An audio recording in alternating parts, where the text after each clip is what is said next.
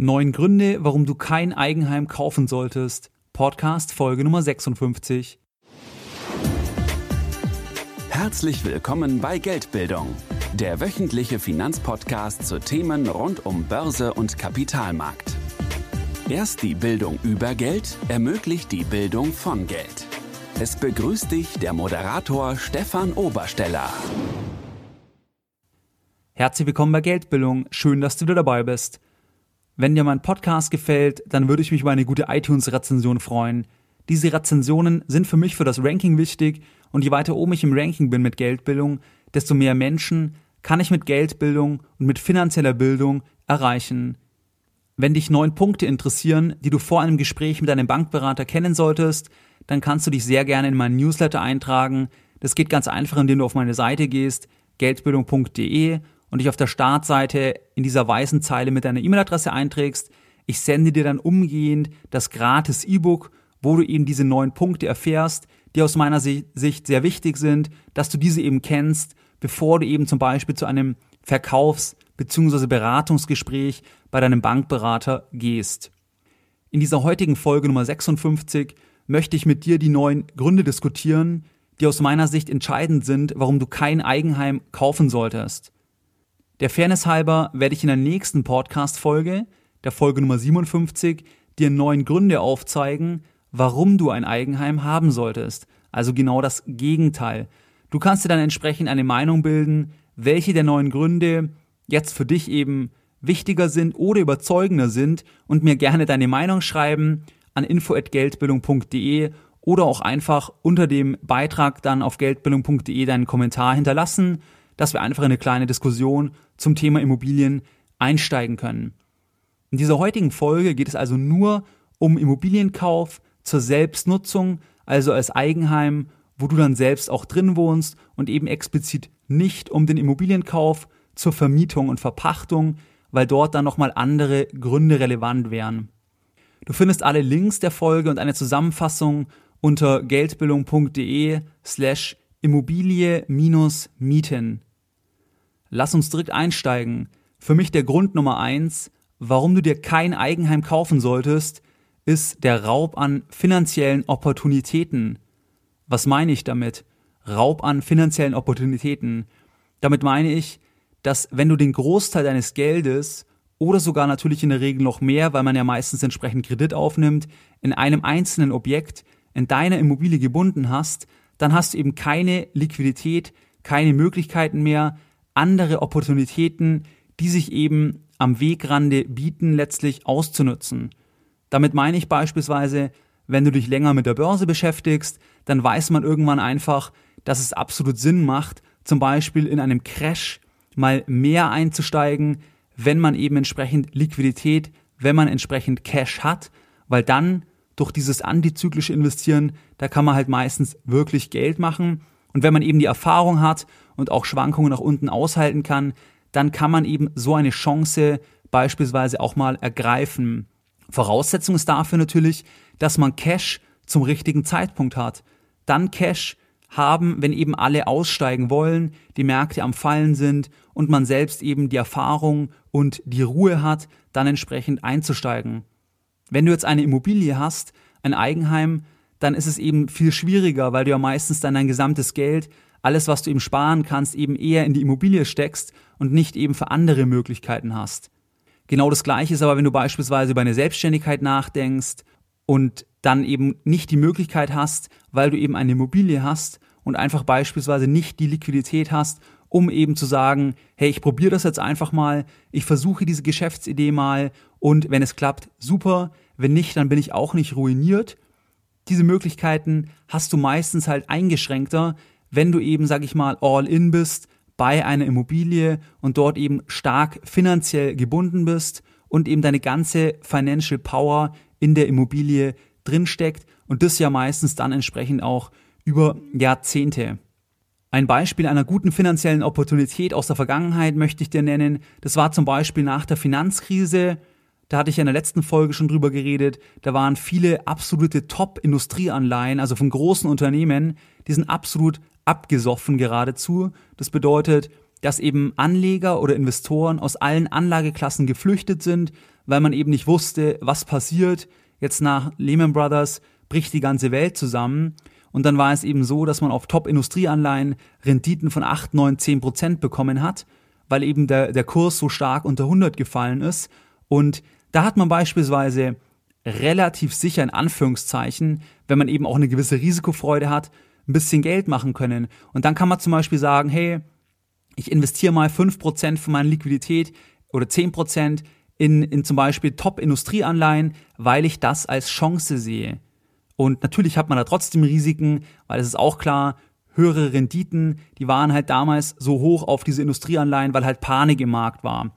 Aber wenn man eben ein bisschen Erfahrung hat, dann kann man sich eben überlegen, Moment mal, wird BMW pleite gehen? Wird Siemens pleite gehen?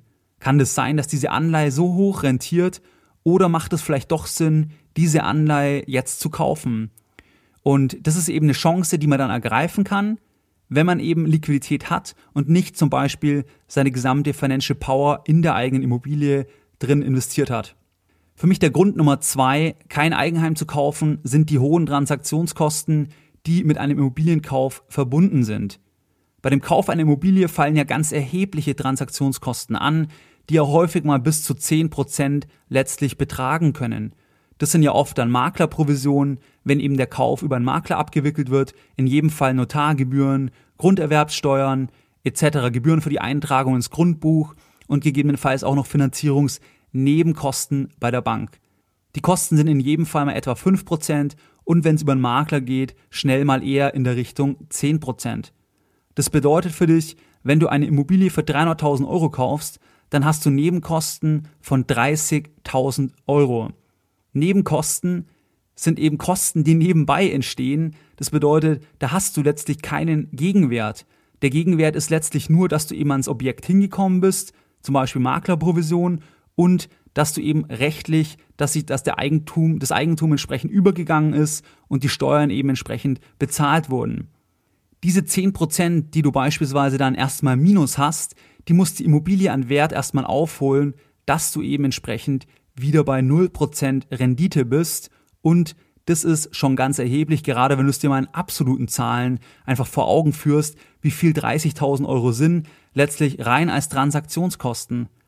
Ganz interessant wird es, wenn man zum Beispiel diese 30.000 Euro Transaktionskosten für eine Immobilie im Wert von 300.000 Euro vergleicht mit der Investition an der Börse, zum Beispiel in einzelnen Wertpapieren, also Aktien, Anleihen oder auch in, in Fonds, in ETFs zum Beispiel dann fallen dort vergleichsweise bei der DAB Bank beispielsweise lediglich 29,95 Euro als Höchstbetrag an. Das bedeutet, wenn du alternativ die 300.000 Euro jetzt voll als Betrag hättest und diese nicht in eine Immobilie investierst, sondern zum Beispiel an der Börse, dann hast du Transaktionskosten von 29,95 Euro und das ist ziemlich exakt ein Promille der Kosten, die eben bei dem Immobilienkauf anfallen würden. Also ein Promille von 30.000 Euro sind eben 30 Euro. Das bedeutet, bei den Wertpapieren, die du dann im Depot hast, die müssen lediglich eben diese 29,95 Euro aufholen, um entsprechend auf Null zu sein, wohingegen die Immobilie eben die 30.000 Euro einholen muss. Die Nebenkosten bei der Immobilie sind einfach höher, weil es sich eben um eine Immobilie, wie der Name sagt, Anlageklasse handelt, die nicht vergleichbar ist wo eben der Staat einmal mitverdienen will und auch entsprechend der Eigentumsübergang eben komplizierter ist, wie jetzt beispielsweise bei börsengehandelten Wertpapieren. Das ist also der Punkt Nummer zwei, die hohen Transaktionskosten. Der Punkt Nummer drei, warum ich mir kein Eigenheim kaufen würde, das ist die Nachschusspflicht, die außerhalb meines Einflussbereiches liegt. Mit Nachschusspflicht meine ich, wenn du zum Beispiel eine Eigentumswohnung hast und es sind beispielsweise nicht genug Rücklagen da und dann wird der Aufzug saniert, es wird die Häuserfassade neu gemacht oder es wird die Tiefgarage renoviert, dann kommen natürlich entsprechend deiner Quadratmeterzahl dann entsprechend Umlagen auf dich zu, wenn eben in der Wohngemeinschaft nicht genügend Rücklagen vorhanden sind. Das kann bedeuten, dass eben in der Zukunft irgendwann Umlagen kommen, die du eben in Cash leisten musst, eben aus deiner Pflicht heraus als Eigentümer. Und bei einem Haus kann es auch sein, dass zum Beispiel irgendwann dann die Stadt oder die Gemeinde, dass dann Renovationskosten für die Straßen anfallen und du dann entsprechend auch dort eine Umlage bezahlen musst. Und das kann man vielleicht beim Kauf abschätzen, wann so etwas kommen könnte, aber ganz langfristig ist es natürlich schwierig zu sagen und es kann eben sein, dass sich eben aus diesem Eigentumsrecht heraus einfach letztlich zusätzliche Kosten ergeben. Und das ist beispielsweise, wenn du an der Börse investierst, nie der Fall. Also es wird nie sein, dass dann die BMW AG plötzlich sagt, hey, du hast doch 100 BMW Aktien, jetzt musst du nochmal 10 BMW Aktien nachschießen, also quasi von dir nochmal Cash will. Bei einer Immobilie kann dir das also immer passieren, dass du irgendwelche zusätzlichen Umlagen hast, wo du eben Geld Cash einbringen musst und wenn du es dann nicht hast, dann ist es eben schwierig und musst dann gegebenenfalls versuchen, eben nochmal einen Kredit bei der Bank aufnehmen zu können. Das ist auch für mich eine Komponente, die einfach unkalkulierbarer ist, verglichen jetzt eben mit, mit Wertpapieren, wo du eben keine Nachschusspflicht in der Form letztlich hast. Der vierte Grund für mich, warum ich mir kein Eigenheim kaufen würde, ist die Illiquidität, die mit einer Immobilie verbunden ist. Ein Verkauf ist einfach nicht auf Knopfdruck möglich. Das haben wir ja vorher schon gehört. Du hast eben das, dass es durch den Staat dieser Eigentumsübergang reglementiert ist und dadurch, dass eben jede Immobilie individuell ist, damit nicht vergleichbar ist, musst du dir ja für jedes Objekt letztlich individuell wieder einen Käufer suchen. Du hast also eine illiquide Kapitalanlage und es kann sich eben sehr, sehr lange ziehen, dort einen entsprechenden Käufer zu finden. In München oder in Frankfurt, in guten Lagen mag das aktuell kein Problem sein, aber wenn man beispielsweise ein Haus in einer Landregion hat, ich glaube, jeder, wer das schon mal gemacht hat, der weiß, wie lange sich da ein Verkauf ziehen kann, wenn man eben nicht massiv im Preis runtergehen möchte. Das ist eben der große Unterschied bei Wertpapieren, die sind eben normiert und nur durch die Normierung kann man ja diese überhaupt erst an der Börse handeln, weil quasi jeder Investor weiß, hey, wenn ich diese Wertpapierkennnummer kaufe, diese Aktie, diese Anleihe, dann ist jedes Stück dort ganz, ganz genau identisch. Ich kann mir zum Beispiel die Anleihenbedingungen anschauen, die Verträge und weiß dann ganz genau, was ich kaufe. Und bei einer Immobilie ist es ja eben nicht so. Jede Immobilie hat eine unterschiedliche Wohnfläche, eine unterschiedliche Ausstattung, eine unterschiedliche Lage, andere Nachbarn, ein anderes Treppenhaus etc. Und das macht es eben gerade so illiquide. Der Punkt Nummer 5 ist für mich, die Diversifikation ist bei einem Eigenheimkauf häufig gefährdet. Diversifikation heißt ja einfach, man soll nicht alles auf eine Karte setzen, sondern eben sein Vermögen, sein Geld auf mehrere Sachen streuen. Bei einer Immobilie vergessen das viele Leute einfach, weil wenn du dir eine Immobilie für 300.000 Euro kaufst und in puncto Diversifikation sollte man maximal 5 bis 10 Prozent, sag ich mal, auf eine Sache setzen, dann bedeutet es bei einer Immobilie von 300.000 Euro, bräuchte man ein Vermögen von 3 Millionen Euro, um eben diese 10% Grenze nicht zu reißen. Ansonsten hat man eben einfach ein Klumpenrisiko, was sich aus mangelnder, aus fehlender Diversifikation ergibt. Und du siehst jetzt an diesem utopischen Betrag, dass letztlich jeder ein Klumpenrisiko hat, der eine Immobilie hat, weil die wenigsten haben halt drei Millionen Vermögen, aber relativ viele haben ein Eigenheim für 300.000 Euro. Das bedeutet, es ist immer auch eine gewisse Wette, weil du eben einen Großteil deines Geldes auf eine Immobilie setzt. Das wäre halt, wie wenn du dann entsprechend für 300.000 Euro dir eine einzelne Aktie kaufst wohingegen du ein Vermögen von 400.000 Euro hast, dann ist das auch eine Riesenwette, die kaum jemand eingehen würde. Aber bei einer Immobilie ist es eben genau gleich, weil du setzt auf dieses eine Haus, in dieser einen Lage, da setzt du eben einen Großteil und vergisst eben die Diversifikation. Diversifikation ist eben wichtig, weil keiner weiß, was die Zukunft bringt. Es ist sehr, sehr schwierig letztlich dann einzelne Stadtviertel vorherzusagen, wird sich das gut oder schlecht entwickeln, weil das kann man einfach schwierig sagen und man weiß ja letztlich auch nicht, was vielleicht es für politische Entscheidungen gibt, die eben ein einzelnes Stadtviertel, eine einzelne Region ja auch massiv aufwerten oder eben auch massiv abwerten können. Im Einzelfall kannst du also, wenn du keine Diversifikation machst, massiv profitieren, weil du eben den Großteil auf, auf eine Sache gesetzt hast. Wenn es eben schief geht, dann hast du eben ein Problem, weil du eben dann auch die Downside entsprechend hast. Der Grund Nummer 6 für mich, warum ich kein Eigenheim kaufen würde, ist für mich, dass eben eine Investition in ein Eigenheim ist letztlich totes Kapital. Weil wenn du eben ein Eigenheim anzahlst, die Differenz als Kredit über die Bank aufnimmst, dann bekommst du ja eben auf das, was du eingezahlt hast, letztlich keinen Cashflow, keine direkte Rendite in Form eben von Cash, der dir zufließt. Sondern du musst ja eben zusätzlich eher noch Nebenkosten bezahlen oder andere Sachen. Und da gefällt mir das von Robert Kiyosaki aus Rittstedt Purdert sehr gut, der eben sagt, dass ein Eigenheim ist kein Asset, sondern ist ein, es sind Liabilities, also sind Verbindlichkeiten. Das meint er deswegen, weil du eben keinen Cashflow hast und sondern eben noch Nachschusspflichten, Renovationskosten etc. Und ähm, deswegen ist es eben kein Asset. Der Punkt Nummer sieben ist für mich, dass die Renditeerwartung geringer ist als bei anderen Anlageklassen und das Risiko, also gemessen in Volatilität, ist auf jeden Fall auch nicht geringer. Renditeerwartungen in Bezug auf andere Anlageklassen, da denke ich vor allem einfach an die Weltwirtschaft. Also wenn du ganz breite Aktienindizes nimmst, wie haben die sich die letzten 100 Jahre im Schnitt pro Jahr entwickelt, immer über längere Zeiträume und wie haben sich gleichzeitig eben Immobilienpreise entwickelt.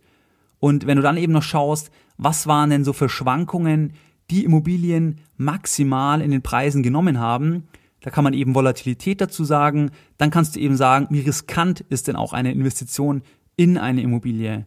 Und dort kann man wieder sagen, jeder wird andere Zahlen heranziehen und jede Statistik ist natürlich auch in gewisser Hinsicht manipulierbar. Ich habe mich da einfach stark von dem Buch von Gerd Kommer leiten lassen, Mieten oder Kaufen, beziehungsweise Kaufen oder Mieten heißt es, glaube ich.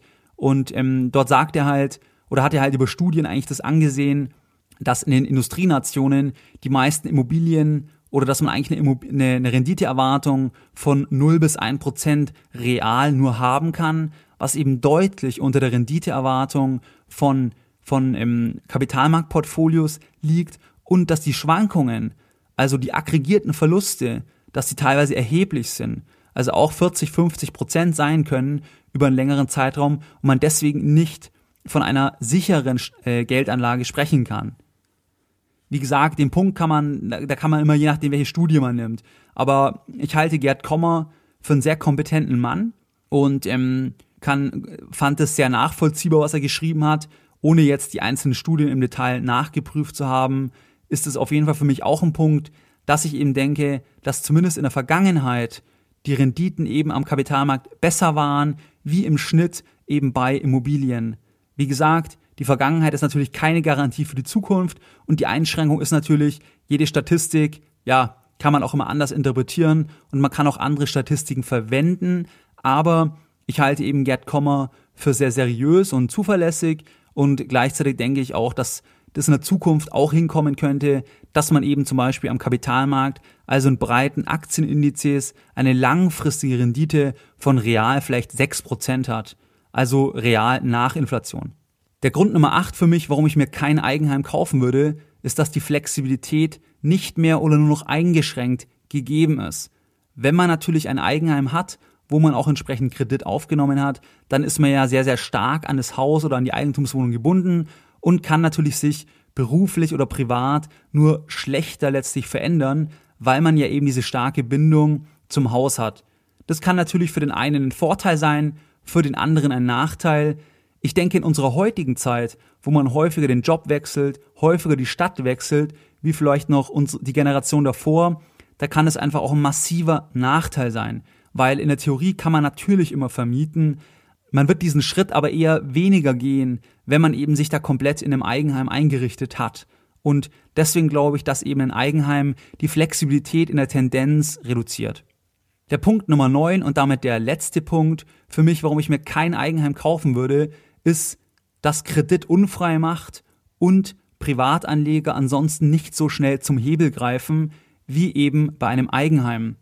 Für die meisten ist natürlich ein Eigenheim bar zu kaufen finanziell absolut nicht darstellbar und deswegen ist natürlich der übliche Gang, dass man eben einen Kredit bei der Bank aufnimmt. Ein Kredit heißt natürlich auch immer, dass man ein Versprechen über die Zukunft abgibt. Das bedeutet, man muss diese Rate immer auf die nächsten Jahre, Jahrzehnte bezahlen. Und das ist für mich eben kein Gefühl von Freiheit, sondern es macht in gewisser Hinsicht unfrei. Und da muss halt jeder sich selbst überlegen, ob es ihm der Preis quasi wert ist, dass man eben ein Eigenheim hat und dadurch aber eben unfrei wird und auch vielleicht zusätzliche Ängste haben kann, weil wenn man den Job oder so verliert, dann hat man natürlich höhere Kosten, weil man sich nicht so leicht eben verändern kann.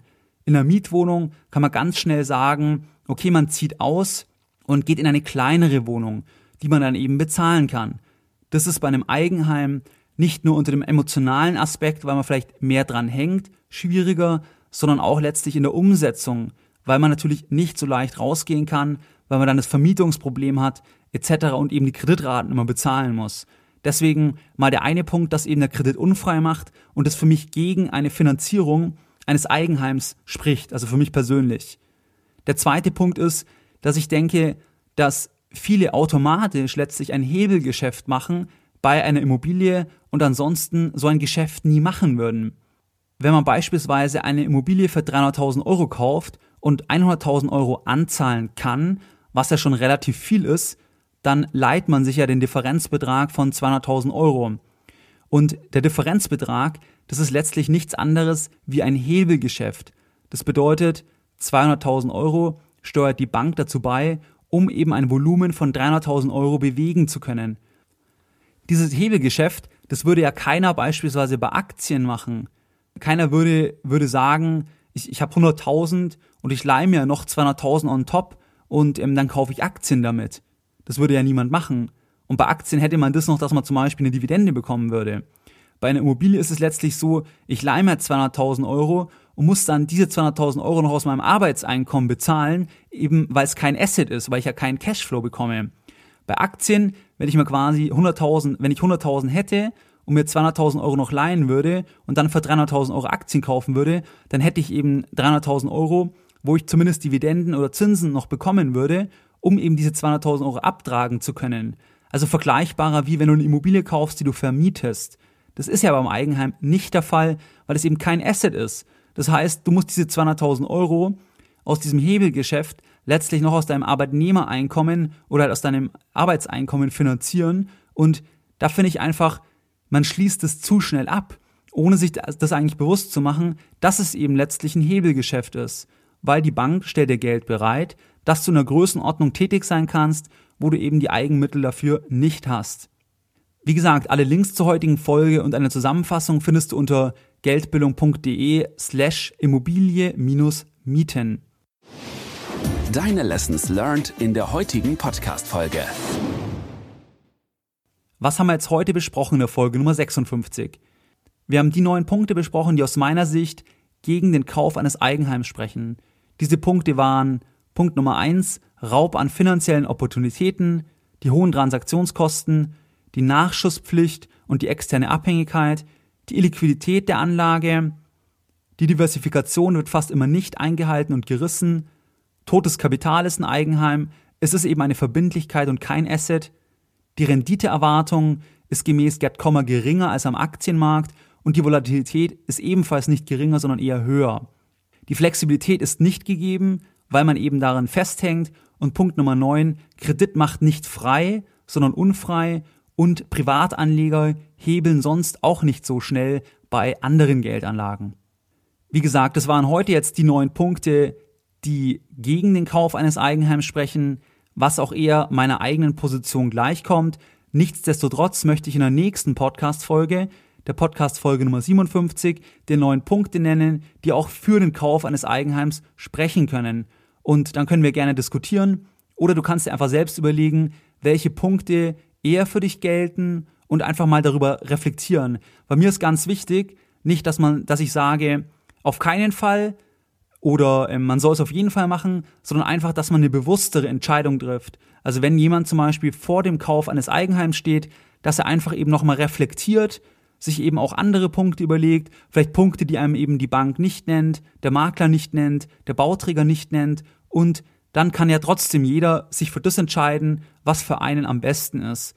Aber eben unter Berücksichtigung aller Punkte und auch indem man sich eben verschiedene Meinungen anhört und nicht nur Branchenmeinungen, die letztlich natürlich an dem Gesamtsystem profitieren. Weil ein Makler, ein Bauträger oder eine Bank, die werden nie sagen, dass eine Immobilie eine schlechte Geldanlage ist weil natürlich ein Teil des Geschäfts letztlich von denen bei der Immobilie auch äh, zustande kommt. Wie du es gewohnt bist, möchte ich auch heute die Podcast-Folge Nummer 56 wieder mit einem Zitat beenden und heute eines von Gottlieb Moritz Saphir. Die Kunst des Hausbesitzers, angewandte Mythologie. Mehr Informationen zu Themen rund um Börse und Kapitalmarkt findest du unter www.geldbildung.de. Und immer daran denken, Bildung hat die beste Rendite.